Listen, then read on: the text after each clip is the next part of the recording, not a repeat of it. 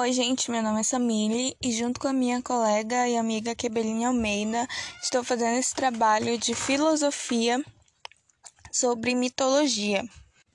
Nós somos a turma EIA11A e nesse trabalho a Quebeline vai narrar um mito para vocês da mitologia nórdica. Oi, gente, tudo bom? Aqui quem fala é Quebeline Almeida. Mais uma vez estou aqui com vocês fazendo esse podcast. Hoje vou falar de umas das histórias para mim mais engraçadas que tem da mitologia nórdica, uma das que eu achei mais interessante, que é a construção do Muro de Asgard.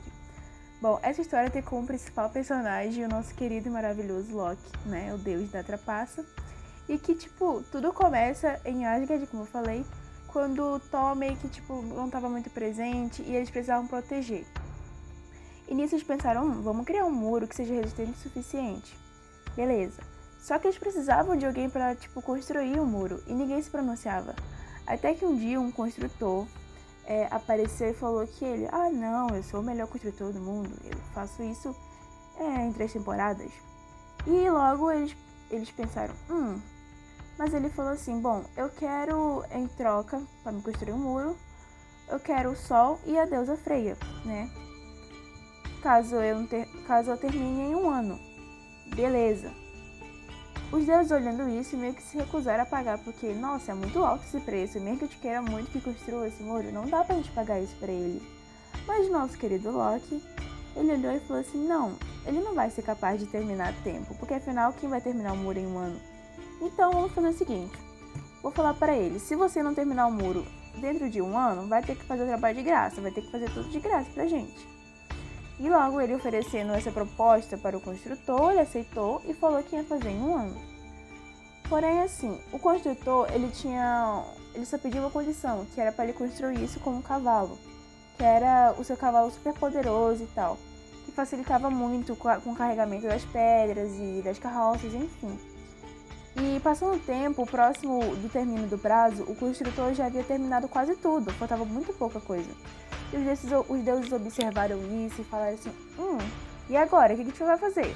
Aí o Odin olhando, falando, se chegando no Loki, falou: E aí, cara, o que, que tu vai fazer agora, mano? Tipo, a gente já a gente vai perder a lua e a nossa, a nossa deusa, a deusa Freya. E aí, o que a gente faz? Se tu não fizer isso a tempo, ó, mano, tu te vira que tu vai fazer isso a tempo, porque senão tu não fizer, tu vai morrer. Logo Loki olhou para isso e falou: Hum, ele começou a analisar e falou assim: Não, relaxa, eu vou dar meu jeito, eu vou dar meu jeitinho. E aí Loki começou a observar que o construtor ele só conseguia agilizar as coisas porque ele tinha seu cavalo, que era muito forte e conseguia carregar a maioria das coisas. Então ele bolou um plano em sua cabeça, e tipo assim, hum, vou distrair o cavalo, que assim ele vai atrasar a obra. E, gente, abre parêntese. Loki tinha um poder, um superpoder de mudar pra forma que ele quisesse, tipo, pro animal que ele quisesse. Então, né? É. Bom, aí o construtor, quase terminando o serviço e tudo, com seu cavalo, é, o seu cavalo um belo dia olha e vê uma linda égua, sabe? Uma formosa égua. E ele fica bem animado, sabe? E isso faz com que o cavalo vá atrás dessa égua. Só que, né, a gente sabe quem é essa égua, né? Eu acho que vocês já imaginam. E Loki, atraindo, leva lá para bem longe o cavalo e vão embora. Logo depois disso, o construtor fica muito estressado e fala, tipo, me, me enganaram, vou tirar satisfação. E, bom, isso fez com que ele ficou muito estressado e revelou sua forma de gigante. E logo todo mundo ficou olhando isso e ficou tipo, nossa, ele é um gigante. E aí nosso querido maravilhoso Thor, com toda sua força, com seu lindo martelo, tacou-lhe uma martelada na cara do, do, do gigante. E isso fez com que dividisse seu crânio em vários pedacinhos. Nós percebemos que o cavalo foi mais rápido que Loki, se é que vocês me entendem. E depois de muito tempo sobre o sumiço de Loki, é, Loki aparece com a sua cria. Sim, gente, o Loki engravidou do cavalo. Pois é, o cavalo meteu ele. É, o cavalo engravidou Loki. E ele teve uma cria, que era um cavalo de oito patas, que seu nome era Spiner.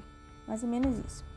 E Loki resolveu dar a sua cria para o deus Odin como forma de perdão e esse cavalo foi um dos cavalos mais velozes e, tipo assim, mais rápidos que tinha. E eu quero agradecer essa história, eu fiz um breve resumo do, do que eu vi, uma história bem conhecida, que eu acho muito interessante. É, a referência que eu vi foi no canal do Guilherme Análise e no artigo do Encantos da Mitologia Nórdica, e é isso que eu tenho a agradecer.